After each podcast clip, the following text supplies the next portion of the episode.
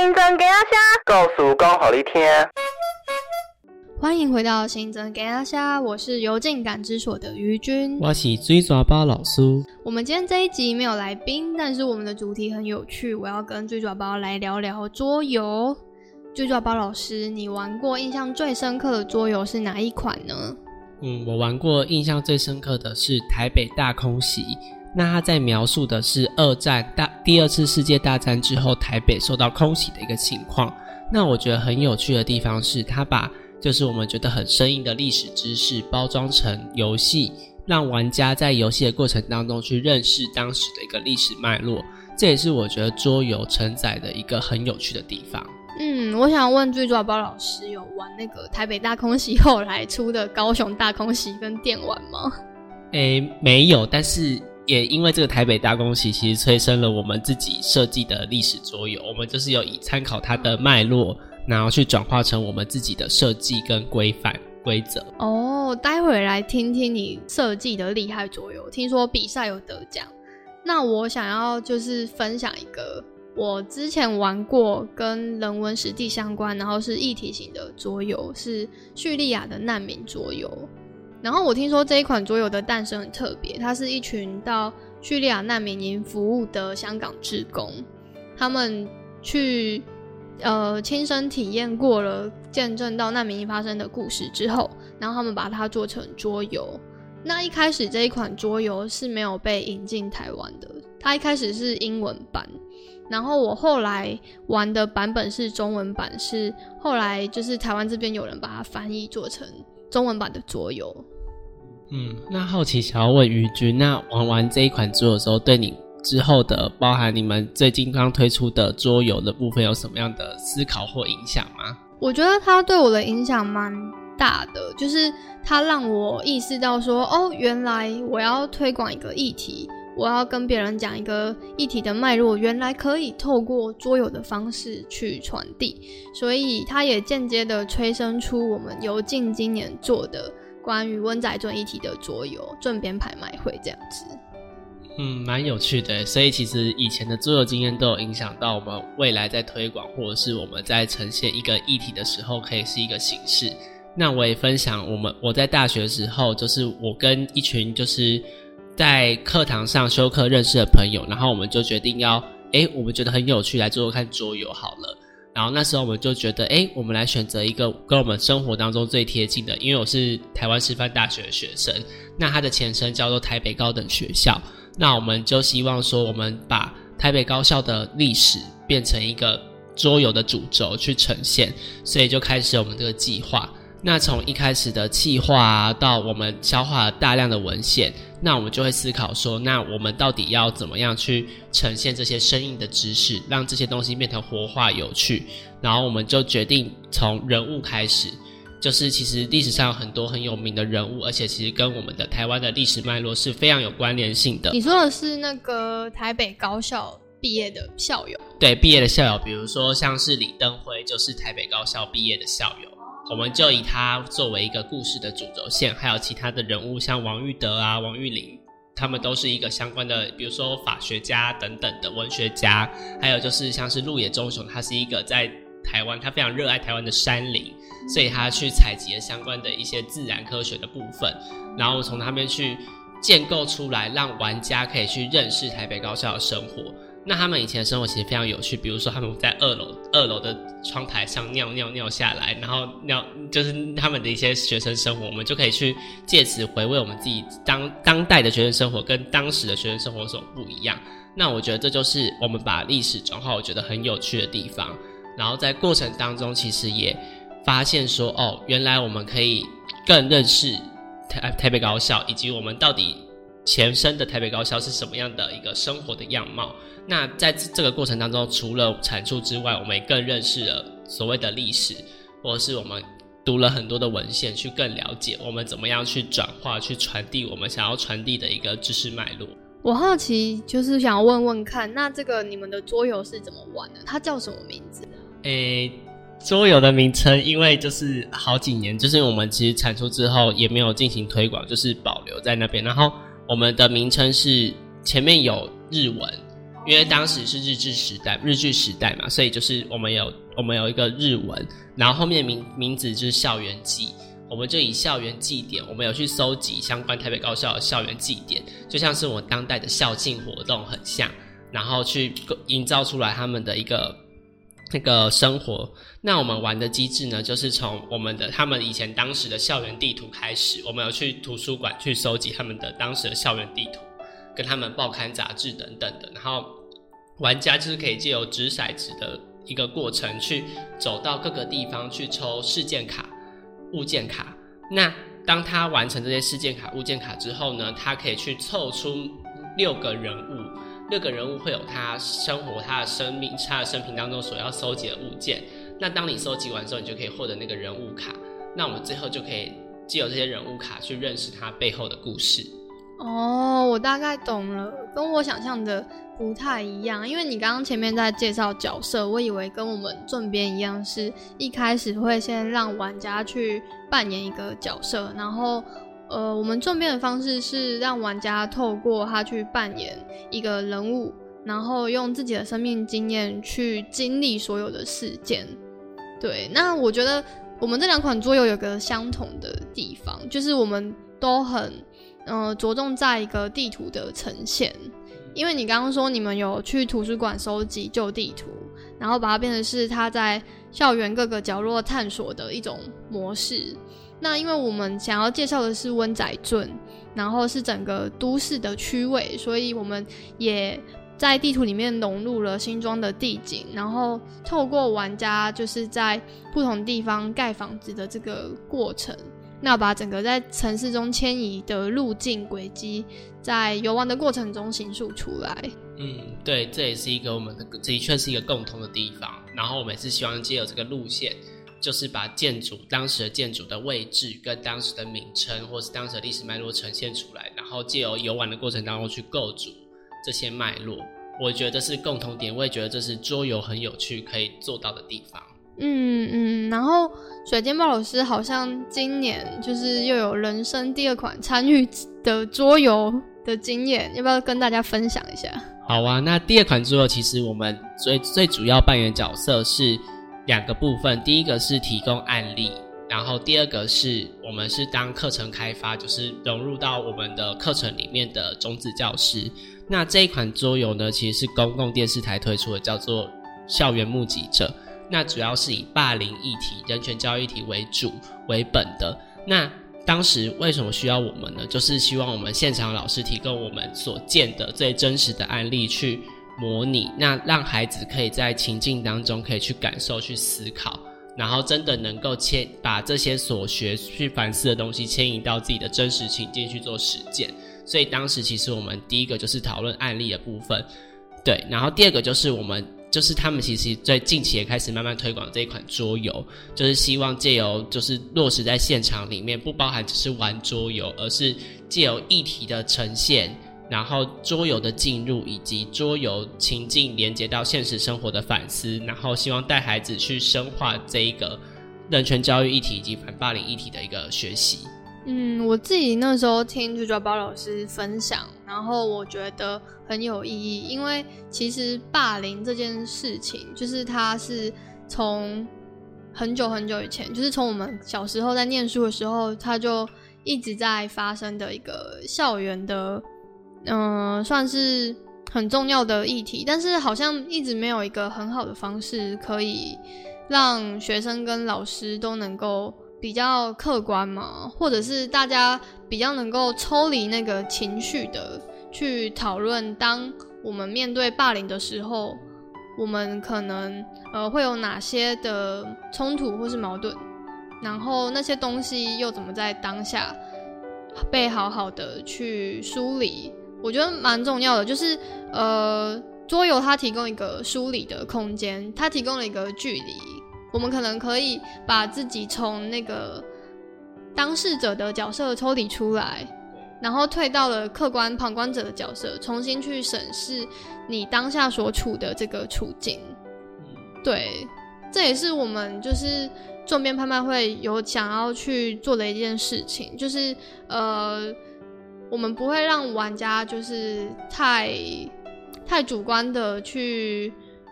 去把自己就是一定要强加在一个角色的刻板印象上面。对，因为我觉得这个桌游讨论的过程，其实有时候好像你用一个旁观者的角色，你其实可以把整个情况 看得更清楚，像是处理霸凌这种事情。对，我觉得于君说到，我觉得很重要的点是，就是第一个是不同的视角，就是很多时候我们对于一件事情是一个旁观者，就像是刚刚宇君说到，他们就是我们他们最近在开发的，像是正温啊正啊正妹拍卖正边拍卖会，就是我们通常我们很常不是参与在那个历史当中的人，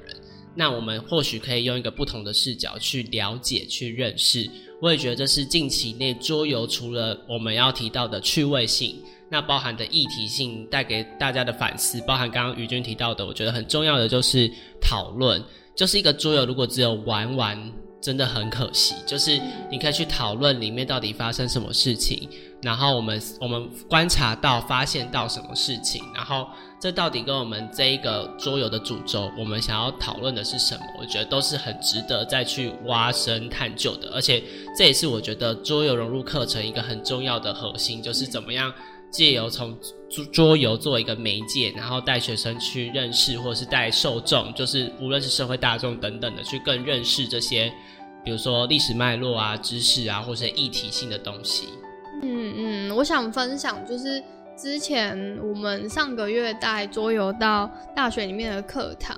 那我就发现，就是有一些很有想法的同学，他可能从一开始他就已经在精算，说我这个分数到底要怎么样才可以，就是最高分。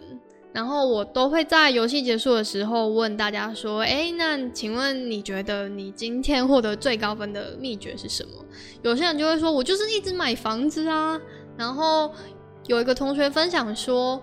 他觉得主产不要那么快花掉，因为房子后面会一直被大家炒高。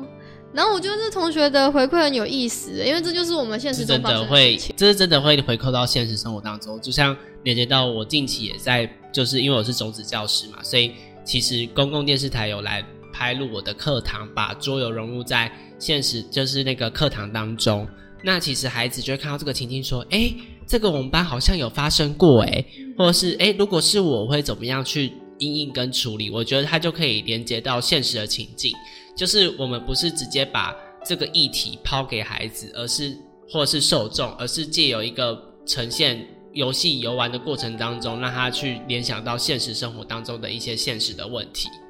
嗯嗯，像是另外一个让我印象很深刻的是，在对呃。七八岁的小朋友，就是可能十岁以下的小朋友，他们可能对于议题的复杂度的认知没有那么高。但是你问他们一些简单的，呃，哲学或是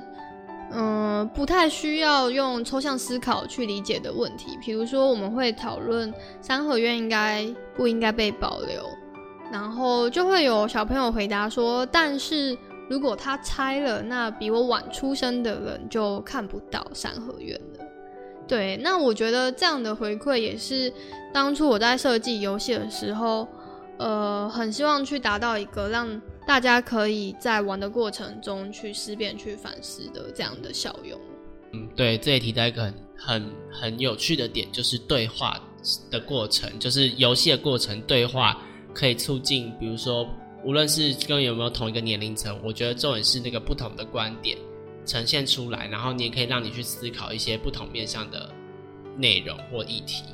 嗯嗯，那我也很开心，就是在今年我们透过行政给阿虾邀请很多来宾到节目里来跟我们讨论他们喜欢的新装，然后他们关注的议题，就是透过用 Podcast 这样的媒介。然后我们也促成了很多的交流。那想问问追爪宝老师，你印象最深刻的是哪一集呢？印象最深刻就是访问新庄高中的情闹潮团队这支团队。那他们借由影像去记录生活中的一些议题，或者是一些我们看不到的角落。那近期内他们今年度推出的，哎，今应该这一两年推出的翡翠少女，就是他们长达四到五年去拍摄纪录片。那刚好很幸运，我们近期我跟于君有去观赏他们的纪录片，也有参加映后座谈。那其实从映后座谈，我就回想起我们 podcast 里面，我们就有问到说，哎，为什么叫翡翠少年？然后翡翠少年他们有分享一些独特的经验，我们在影像里面也都反映出来，就是哦哦，原来他当时在 podcast 里面分享就是这个，然后就是在进从 podcast 了解之后，再进入电影院里面去看他的一个电影的内容的时候，就会更有感受，包含对于一些我们。哦，我们其实本来就有在关注的议题，或是我本身我自己是一个现场老师，我关注到的一个偏向教育议题，或者是一些比如说实验教育等等的面向，其实都感触非常的深，然后也让我思考到，哎，我现在还还正在摸索正是这些的议题，因为就是一路上也都在思考关于哎实验教育的定位啊，或是孩子在生活当中他会面临的一些议题。都让带给我反思蛮多的，所以这这一集对我来说印象非常的深刻。那于君于君想问你，就是那你印象最深刻的一集是什么呢？其实这一题我想了很久诶，因为每一集我们录音的状况都不太一样，然后每一集我们都在学习，都在克服新的挑战。那我觉得自己最忐忑的一集应该是第二集，因为那一集就是金玉老师他。想要分享的东西很多，然后我就很怕，就是我们会超时。对我就很怕我们坐在那边录一录，然后就有人进来说：“哎，我们要用了，请你们出去。” 对，但我觉得后来我们也慢慢学到怎么样去掌控那个呃聊天的节奏，然后怎么样可以让来宾就是很快的进入到聊天的这个状态，这样子。所以这一整季下来，我觉得收获都很多，然后。对我自己最大的收获就是我更熟练的去操作音呃音乐的还有声音的剪辑跟制作，所以在今年年底我们就做了一个像是声音戏剧导览的实境解梦游戏，叫做《河神学眠梦》。来，老师念一下台语。核心 C 乒乓，对我们我们的那个罗马拼音是核心 C 哦，哎，还是 C，我想要去追还是 C 安呢？哦，因为我刚刚没有给你看那个，就是我刚刚没有提醒你那个中文字，对对对，然后它的字面上意思就是呃，在你的梦里面就是谁来谁去那种感觉，对。那我想要稍微介绍一下这一款游戏是。我的灵感来自于，其实新庄老街旁边就是大汉溪，那它也孕育了新庄三百年的这段历史。然后，可是我们现在在走老街的时候，常常会忽略掉，原来旁边就是一条溪，因为在水泥的，就是防坡铁啊那一些的阻挡之下，我们跟水的关系其实很疏远。对，那我希望透过去创造一个虚拟的和神这样的角色。带大家去看一看老街有趣的地方，然后，因为我觉得到庙宇里面，你其实要求的就是一个心灵的平静，然后你有一些想要寄托的心事，你想要寄托给神明，所以我觉得，如果可以让大家可能带着你的梦境，你想要解梦的话，然后你有一些疑惑，那透过这款游戏，也许你可以找到一些解答，我觉得也蛮不错的。所以，我们这个游戏它其实是有呃体验游玩，然后也有就是有一点点占卜的成分。嗯，哎，那蛮值得期待的，感觉在就是历历经那个过程当中，游戏的过程当中，你也获得一些心灵上的一些解答，或者是你可以找，或许你可以找到属于你自己的一些答案。对，然后因为我们。这一整季，包括今年的计划，在主打的就是一个声音的传达，声音的媒介，然后把故事传递出去。所以我这个游戏特别找了福大声音广播演艺社的同学来帮我们配音做和神这个角色。那大家来玩的话，就可以透过和神的指引，然后去认识我们的老街。OK，那我来跟大家工商一下，十二月十号我们会在老街。有这个核心谁迷茫游戏的正式的发表，然后欢迎大家到时候到老街来找我们游进感知所，你就可以索取游戏的地图，然后你就可以跟河神对话。嗯，听起来蛮有趣的。听众朋友如果有兴趣，欢迎十二月十号一起来游玩哦。好，那节目的最后啊，我想要感谢一下行政跟大家第一季帮助我们的单位还有伙伴们。首先，我要感谢教育部青年发展署，让我们有机会可以做这个节目。然后还有在前面两集帮忙录制的九音乐，还有担任来宾的新北中信食物银行、新庄高中清浪潮、新庄烧和好甜点事务所，以及协助我们制作和形谁迷茫游戏的辅大声音广播演艺社。最后的最后，我要感谢陪我一起完成节目制作的伙伴追爪包老师。还有莉亚跟我们的粉砖小编佩龙，以及现在正在收听节目的你们，那我们第一季的节目就到这边告一段落。如果有任何想要告诉我们的，欢迎到留言分享你的心得给我们。那新增给阿虾，告诉公好一听，第二季再见，拜拜，拜拜。